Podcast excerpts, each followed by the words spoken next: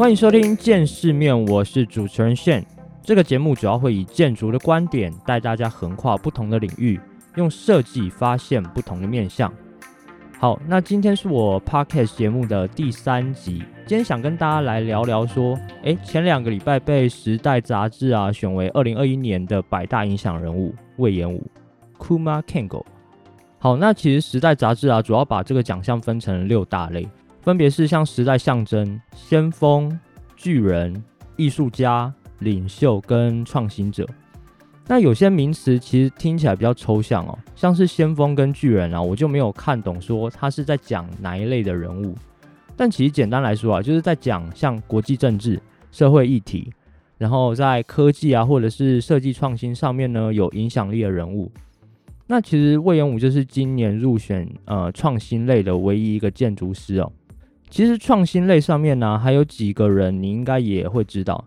其中一个就是上一集我们有说到的呃，Elon Musk 马斯克，然后另外一个的话是呃台湾人 NVIDIA 的创办人黄仁勋。那现在你们的电脑上面的显卡其实就是这家做的。哦好，那我看了一下资料啊，呃，每年其实都有选出一位建筑师，像在二零一三年的时候啊，像王树就得过这个奖。然后他同时也是呃普利兹克建筑奖的得主。然后二零一六年的时候是 Big，他很擅长做一些呃识别性很高的建筑物，呃比如说像丹麦它有一个乐高博物馆啊，就是他设计的。然后在 Netflix 上面呢，其实也有一部关于他的故事。那二零一七年的时候呢，是一个建筑师叫 David A.J，他是一个非裔的建筑师。然后基本上，他比较广为人知的理念就是他相信说，哎，建筑可以改变社会的一些思想。所以他有一个很有名的案子啊，叫做非裔美国人的历史和文化博物馆。它就是具备一种可以翻转这种国家形象的特性哦。那其实像在二零一八年的时候呢，是一个叫 Elizabeth Diller，他创了一个 DS Plus R 的公司。如果你用一句话去说明他的公司理念啊，那就是把空间还给人民。然后他有一个比较有名的案子是纽约的高线公园，英文叫 Highlight Park。如果你有去过纽约，你应该有去过这个地方。它就是把一个废弃的高架铁路去改造成一个呃可以给市民啊平常在散步的一个公共空间。然后你在散步的时候，公园的两侧你就会看到很高的那种办公大楼。所以等于是你站在一个嗯不同的高度上来观看这个城市哦，我觉得相当有趣。那其实从刚刚呃历年来提到的那几位建筑师啊，你就会发现说，这些人其实会入选百大影响人物建筑师这个名称呢，其实多数在建筑设计本身的创新之外，它还会跟像社会议题或者是说公共空间啊这种议题相关联，就不会只是单纯在建筑物本身哦。好，那其实今年呢会入选的库马赏其实也不例外哦。就除了建筑理念之外，它能在今年入围的，我觉得一个蛮大的因素是因为今年刚好有办东京奥运，然后主场馆呢本身就是魏延武事务所的东京本部设计的。为什么会说是东京的本部啊？主要因为它在世界各地有好几个分部。那一会我会在我的节目中提到。那说到呃，库马赏对于建筑设计理念的一些概念啊等等的，其实我待会也会用一些案例啊，带大家就实际的了解一下。好，所以今天主要会以两个部分呢来跟大家聊一下，说魏延武事务所。第一个是事务所本身的建筑风格，然后第二个的话就是公司的一个工作形态。相信现在有一些听众应该本身就是做建筑或是做室内设计的。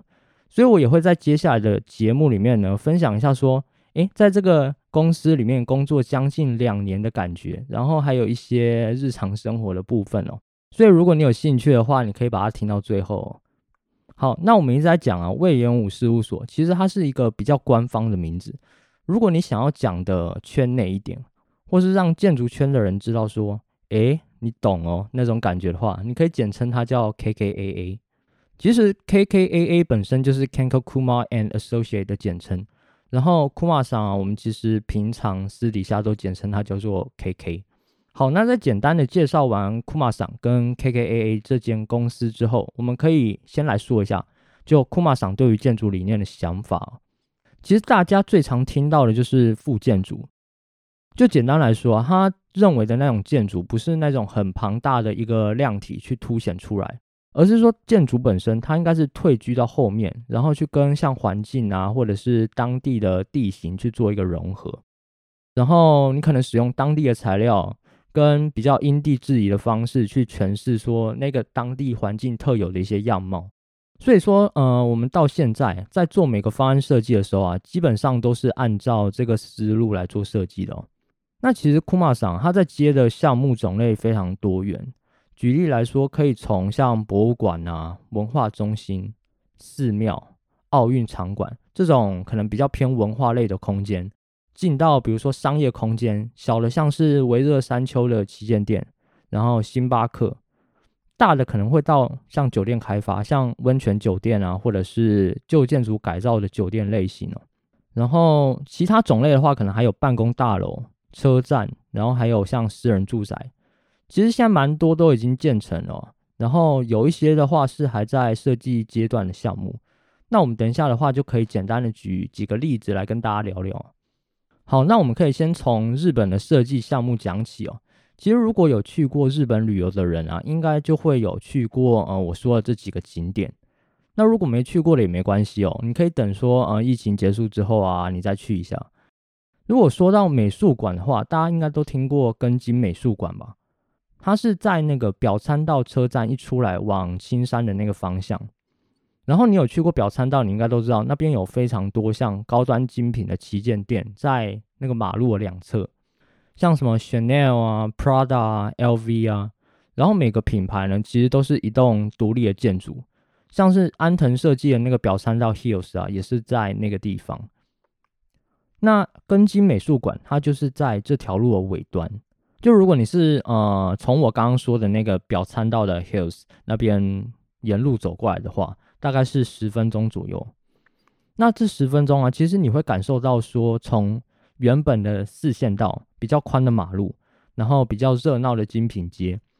逐渐的进到一个只有两线道，然后比较安静的一个街区。那你从这个比较热闹到比较安静的一个走路过程，你就会发现说，根津美术馆就出现在呃你十字路口的正对面。它外面是用整排的竹子当做它的围墙，然后整个美术馆就隐身在这个竹林的后面。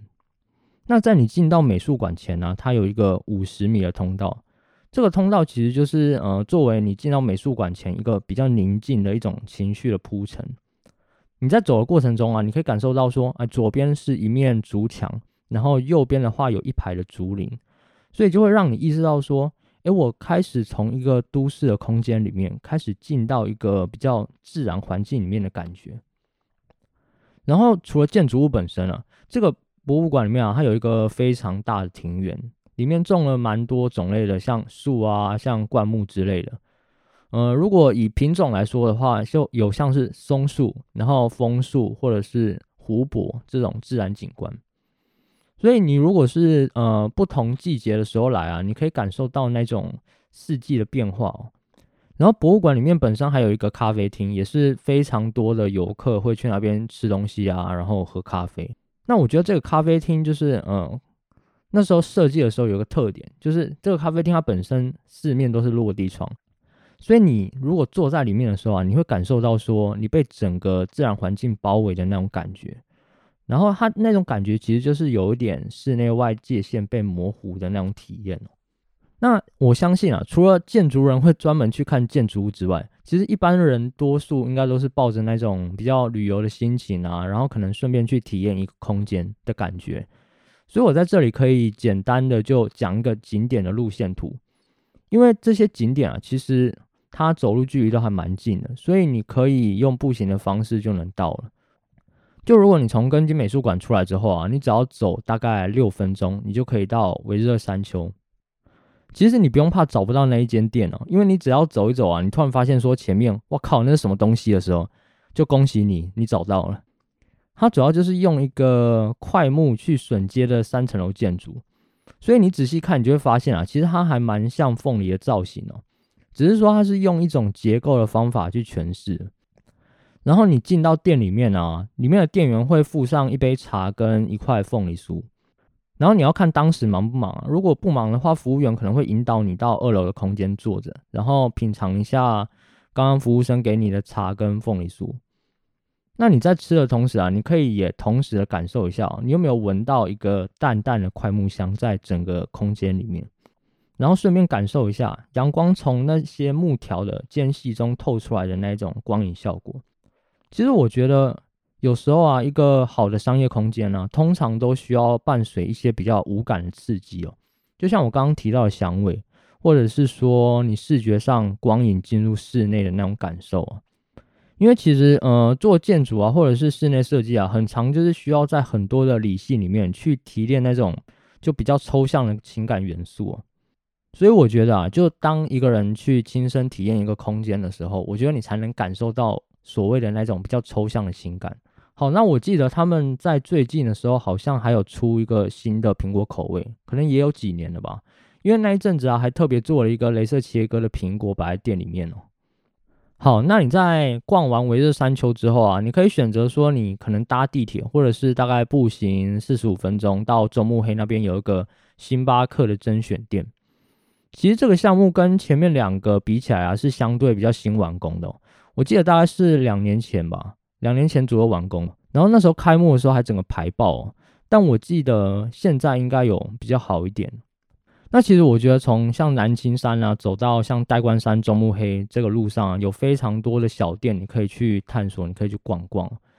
就本来四十五分钟路程啊，搞不好你实际走过来需要两个小时哦，因为你有可能经过一间小店啊，你就会嗯进去看一下看一下。好，那这个星巴克啊，其实有分好几个等级的店面哦。以中目黑这家来说的话，它的定位是以咖啡乐园为主。那为什么会讲说它是咖啡的游乐园？主要原因就是因为啊，你在每一层的时候，你可以感受到不同的饮食跟购物的体验。那这家店总共有四层楼，你从进到入口之后啊，你就可以看到一个非常大的一个咖啡豆的烘焙机哦，然后上面它就连接了很多不同的管子啊。然后这些管子作用，它就是在传送这些咖啡豆到不同的机器里面。所以你进到一楼的时候，你可以看到它本身是陈列了蛮多不同的咖啡豆，然后这些咖啡豆啊，就可以依照你自己比较喜欢的口味去买回家自己泡。然后你再往上走到二楼的时候呢，你就可以看到它有一个叫 Tivana Bar，这个东西就是它结合了茶饮跟咖啡。然后同时还有一些季节性的茶饮，像有一些就是配合，比如说樱花季才会出的一些隐藏菜单，然后它可能还结合了一些就日本当地才比较特有的材料。那这种呃隐藏菜单或者是比较特有的材料啊，通常就会给你一种视觉跟味觉的碰撞。然后你在走到三楼的时候啊，它主要的空间是一个鸡尾酒的 bar。除了鸡尾酒之外，它还有卖像是葡萄酒、啤酒这种呃其他种类风格的酒。然后我觉得另外一个最棒的就是它有一个户外的露台，因为这间星巴克本身它就是在木黑川旁边嘛，所以如果你有去过木黑川，或者是你有选对季节去的人，你就知道，你到樱花季的时候，你就可以看到说木黑川的两旁啊，全部都是樱花树。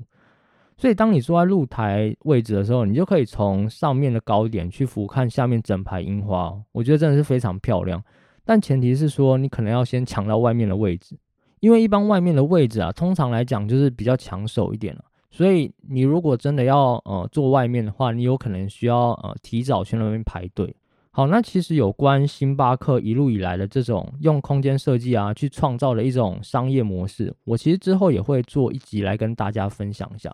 就以这种呃用空间设计来创造的商业模式啊，其实我觉得还蛮有趣的。好，那刚刚讲的散步地图啊，我就大概先介绍到这里。因为其实 KKA 啊，除了以木构为主啊，它也有非常多的材料研究。就举例来说，像是石材啊、竹子啊、布料啊、瓦片等等哦。那我可以单独都举几个案例来简单介绍一下，说这种材料啊，到底是如何转化成一栋建筑与会的。其实我等一下要讲的每一个案例啊，我觉得都还蛮适合排进之后你们的旅游清单里面哦，因为有蛮多是在不同国家的项目，所以，就如果你疫情之后啊，有一些规划想要到那个国家旅游的话，我觉得你也可以亲身去体验看看那个空间带给你的一些感受。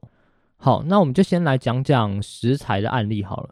其实说到食材，我们可以来聊一下说，呃，大概二零一八年九月开幕的一个英国苏格兰的 V&A 当地博物馆，大概就是三年前盖完的吧，它算是一个还蛮新的博物馆。那我们来讲讲说，诶，这个博物馆啊，它当初会用石材来当做建筑外观的这个主要原因哦。其实这个项目它有趣的地方就是在说，它的基地啊是位在叫当地市的一个滨水区，然后是一个从北欧到苏格兰航线上一个蛮重要的港口哦。刚好它是横跨在陆地跟水域之间，就它的那个基地本身。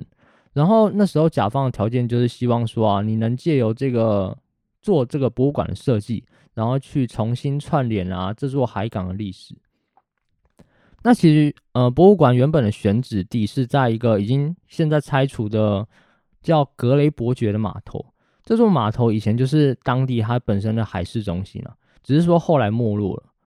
那其实这就回应到我第一集讲的，一般甲方其实对于这种地标型的建筑来说啊，都是希望说，哎，你在建成之后，你可能可以进而带动周边的产业链啊，或者是观光。那其实根据像库马桑的建筑想法，一开始我们就是要去找一些这种环境的蛛丝马迹，就你要看看说有没有什么独有的地理环境啊，然后有什么独有的特性啊，你可以把它拿来当做你的设计发想。那其实他们后来就发现到，在英格兰的东部啊有悬崖，那其实悬崖本身它形成的因素啊，就是因为海浪长期的拍打跟侵蚀。然后造成跟陆地之间有一种冲刷的痕迹，所以他们在后面的形体发展的时候啊，就开始把这种悬崖峭壁它本身倾斜的这种特性去做一些设计的深化，所以最后博物馆的造型啊，你从底层看起来就会像两个分离的悬崖，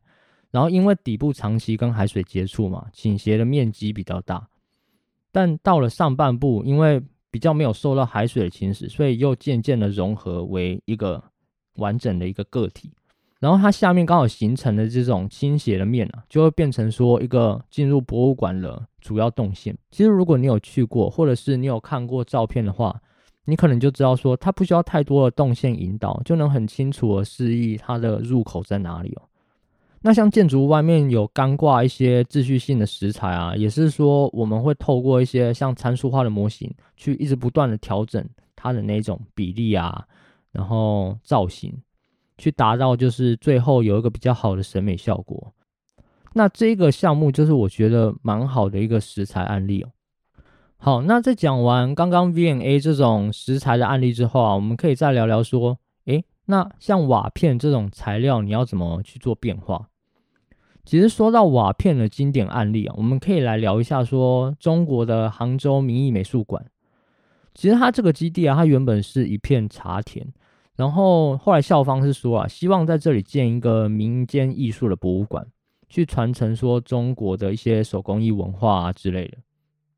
那好，在这个项目上啊，一开始的核心发想其实还是在思考说，诶，我要怎么让这个五千平方米的大型建筑。然后在一个能不破坏环境的情况下，又能很巧妙的跟这个环境融合，所以他们就开始观察到说啊，其实茶田本身它就是有一个地势起伏了。那这栋建筑本身是不是应该随着这种地势去生长？所以后来在确认了这种顺着地势生长的这个大方向之后啊，就开始思考说。诶，那我们到底要用什么样的元素去置入，才能很好的去体现这个所谓的民间艺术的这种价值？所以其实后来又在研究了一下，就发现说，其实，在杭州啊这种传统的居民的屋顶当中啊，都是使用灰瓦来当做材料的。那其实我觉得这就是一个很好的材料切入点。如果你知道这个项目的话，你应该会发现说，它的建筑啊，随着地形的高低起伏的同时，它的屋顶本身就开始有那种高高低低的错落。所以你如果从远方看的话，你就会觉得好像，诶，整栋建筑是跟这个象山融合成一体。然后象山是本身，因为他们那个校区那个后面的那个山叫做象山，然后如果你是用空拍机，就是从上往下看的话，你就可以发现说这些平行排列的建筑物啊，是顺着那个山体的本身的走向在发展的。然后搭配刚刚说到的斜屋顶啊，它在上面就是覆盖着呃传统居民的这种瓦片，所以当你看到这栋建筑的时候啊，你就会给人唤起一种好像你看到村庄那种瓦片连绵的那种感觉哦。然后除了这个之外啊，他们把瓦也运用到了整个立面上。他们主要是用一片一片那种屋瓦，然后利用交叉编织的不锈钢绳去固定在玻璃的幕墙上面。所以如果你视觉上看到，你就会觉得很像鳞片一样挂在那种半空中的感觉。然后当阳光照进室内的时候啊，这些瓦片呢就会产生很多蛮有趣的光影变化。好，那这个是从外观上面给人的感受了。但其实我觉得，呃，你进到室内的时候啊，它的动线也还蛮有趣的。就我刚刚有说到嘛，它是顺应的地形来做设计的，所以为了说，哎，让你进到室内的展览空间之后啊，你在走路的过程中，你可以很好的去感知到那个地形起伏的那种存在，所以它开始把斜面跟坡道串起来。那你在走的时候，你就可以感受到说，哎，室内开始有一些高高低低起伏的变化。然后其实不止呃，你行走的那种过程哦，你如果往窗外看过去的话，你同时也会看到你的高度不断的在变化。就你可以看到说，呃，本来在一楼的时候，你可以看到完整的一棵树从底下的树干，然后慢慢往上走，你可以看到顶层的那种树叶。那其实它还有个特点，就是它可以从下面走到那个上方的露台。就你站在屋顶的时候啊，你其实可以用一个不同的视野来感受这个环境哦。会看到，我觉得跟平常比起来蛮多不一样，然后一些有点有趣的东西，就比如说鸟巢好了。正常来讲，我们不是都抬头往上看这个鸟巢吗？但其实当你走一走啊，你的高度开始跟树平视的时候，你就会看到说，可能小鸟在喂食的那种状态。我觉得这种都是在你建筑盖完之后啊，它会自然而然跟环境融合的一种感官上的新体验吧。就是有时候你可能在盖的时候，你可能没想到会有这种有趣的画面，然后它就在日后的时候就会出现好，那前面以不同材料来做设计的案例啊，我觉得大概讲的差不多了。后面我就来聊一下，说，诶，我现在待的北京办公室啊，它历经了哪些的改造过程哦？因为其实我们这个办公室跟一般典型的那种商业大楼啊不太一样，就这个办公室刚好是处的位置是离北京的天安门很近。然后其实北京的都市计划它是环状分布的，就是以天安门为中心，然后总共分了五环。然后我们公司啊，就是刚好在二环的这个位置。这个位置其实是一个古迹保存区哦，所以那时候政府就有规定说啊，这些早期的四合院，就不管你拆不拆啦，你就算更新之后，你都需要保持它都市一个比较统一的风貌。所以，如果你有来过北京的话，你可能发现说，在二环的地区啊，通常都是一些比较低矮的老房子啊，或者是四合院。然后，比较现代的那种建筑，基本上都是从三环才开始的。就比如说像欧玛设计的 CCTV 大楼啊，然后像是 KPF 啊，或者是 SOM 那种摩天大楼的商办空间啊，或者是说年轻人很常去的三里屯。基本上就是你从三环之后才会开始出现了。好，那在了解基本的那种历史规划之后，我们就可以来聊聊说，为什么我们的办公室会选在二环那边？其实一开始，呃，政府是有一个都更的计划，就有一条很长的胡同叫做打磨厂街，然后这条街啊，其实早期的时候是一个还蛮繁荣的一条街哦。但就是说，后来解放之后，它就开始越来越没落，越来越没落。那其实你知道，一没落之后啊，街道就会开始变得越来越脏，然后可能就开始有一些违章的建筑啊，然后你可能车辆就开始随意的停放。其实这很像我们以前听过的那种破窗效应哦。就当一栋楼啊，它有个窗户破了，然后你没有把它及时的修好。那可能到后面啊，就有更多的犯罪者开始接二连三把这些窗户都打破，然后可能后面甚至是闯进大楼，可能造成一些偷窃啊，或者是纵火。所以其实一般如果没有控制好啊，这种地方就很容易变成一个治安的死角。那这也是为什么，就是有些地方它需要都根的原因。OK，那你其实看政府要改造这里的目的或原因就很简单了嘛，因为二环基本上就是游客会来旅游的一个必经之地，所以相对来说它也是一个蛮重要的一个门面哦。就你如果去到一个地方旅游啊，你一眼觉得这个地方很破的话，基本上你可能对其他地方你也不会有太多的好感。所以他在二零一七年底的时候就开始找了一些建筑师来对这个地方进行改造。除了我们以外啊，还有像马岩松，然后如恩设计，然后像张永和跟 MVRDV。其实 MVRDV 啊，就是设计台南乐和广场的那家公司哦。那会找这些公司来，就是做设计的目的啊，主要就是希望，呃，可能在未来它可以引入一些企业的办公空间，然后像是艺文展览相关的活动空间，或者是餐饮空间。像我们这边呢，后来进驻了，除了有除了我们建筑事务所，还有另外一间也是建筑事务所之外，它还有一些像是文化机构啊，然后音乐机构等等的。然后其实旁边还有一间还蛮不错的咖啡厅，叫 Metal Hands，只是说我都没有进去喝过而已。好，那我们公司啊，其实主要设计的部分就是改造其中一个四合院，然后在那个四合院里面呢，有一部分就是我们现在的办公室。然后，因为我那时候还没有进这间公司啊，所以就改造的过程我是没有参与到。不过，之前设计这间办公室主要的设计师啊，其实也是一个台湾人哦。然后后来他离职了，但是在我进来这间公司之后啊，因为有一些项目就是可能古建的需要，然后后来陆续的我又有跟他接触了一下。好，那我们公司啊，对于这条街的应对手法就是，我们是用一种比较伪改造的方式。就是在保留传统的这种灰色清水砖啊，跟这种灰色瓦顶的同时，我们把办公室啊从一个比较封闭的空间，把它变成一个透明的玻璃盒。然后我们在外立面啊就做了一些造型的变化。一开始啊就是想法就是说把传统那种中式花格的图案啊，用铝制构建的那种方式去组成一个很连续性的花格造型。所以其实，呃，如果你现在想象的话，你就可以把它当做是有点像拼图的那种感觉。那像这种比较重复性的元素啊，去形成一个比较大，然后可能比较连续性的这种立面，基本上就是我们公司比较常用的一种手法。然后在室内的话，我们就保留了一些斜屋顶上面它会有的原本的船木结构，然后像木梁啊，或者是木柱子这样。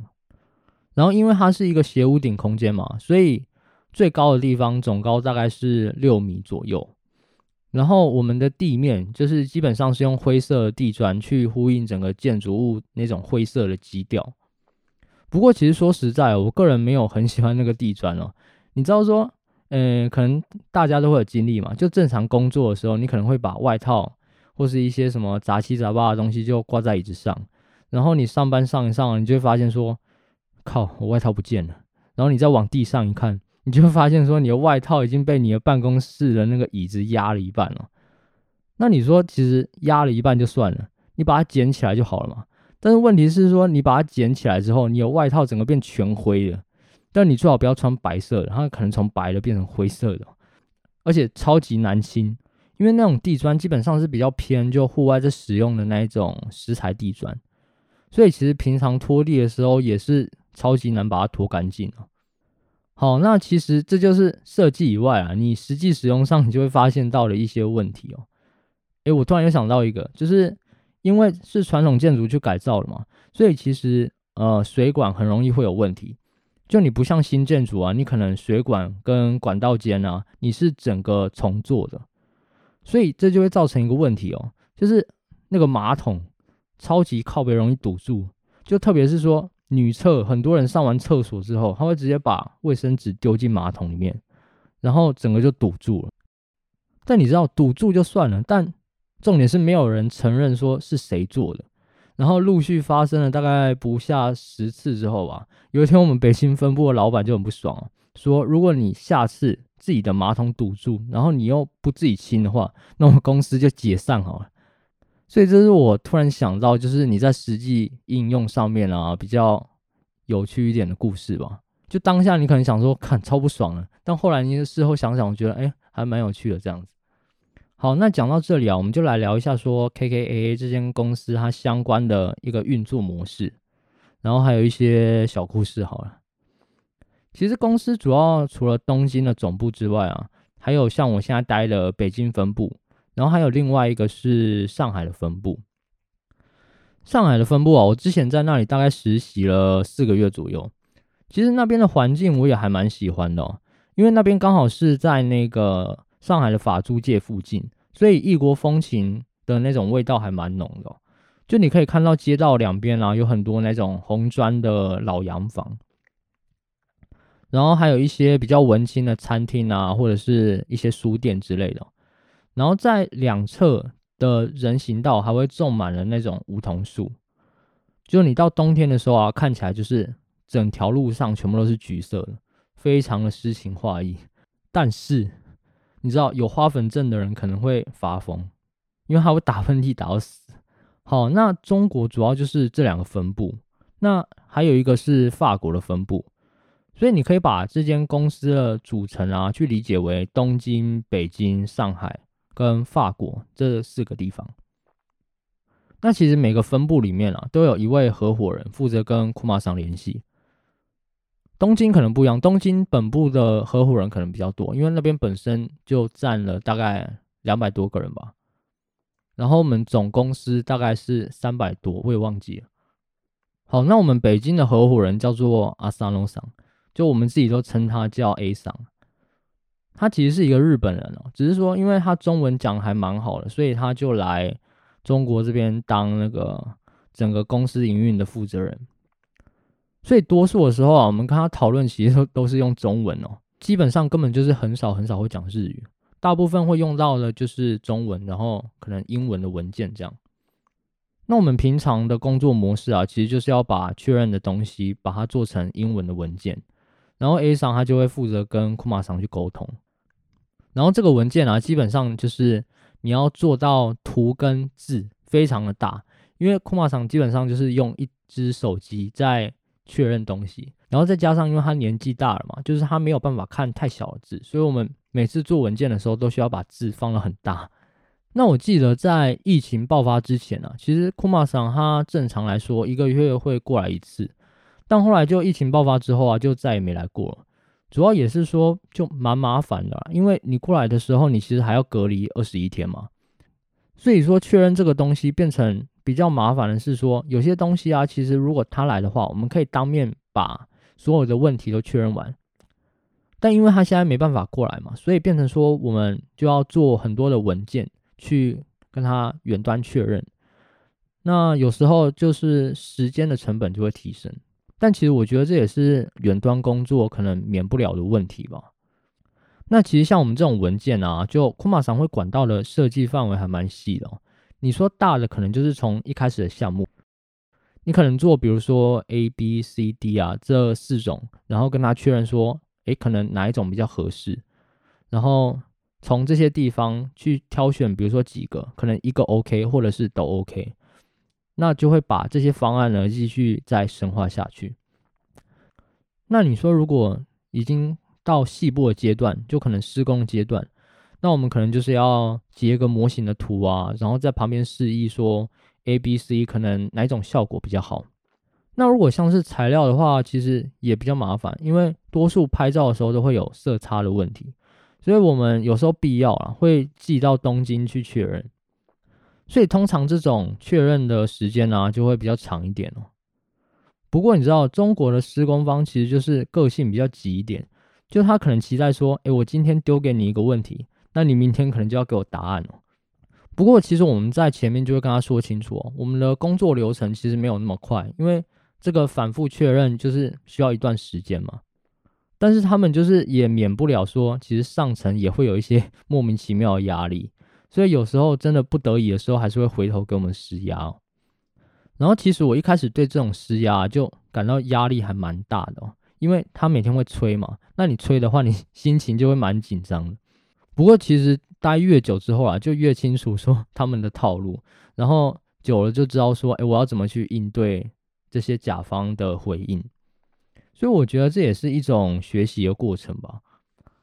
好，那其实我后续也会专门做一集来分享，说我参与过的项目，大家其实可以期待一下，应该会颠覆你们的三观哦。其实是一个两三千平的一个私人住宅，那这个私人住宅的主人呢，其实来头还蛮大的，就基本上应该全世界没有人不知道他是谁吧。不过就是说，因为甲方本身是很低调啊，所以我们也没办法去公布他的名称，因为我们本身也有。呃，签一些保密协议啊什么的，所以你们大家可以自己猜一下。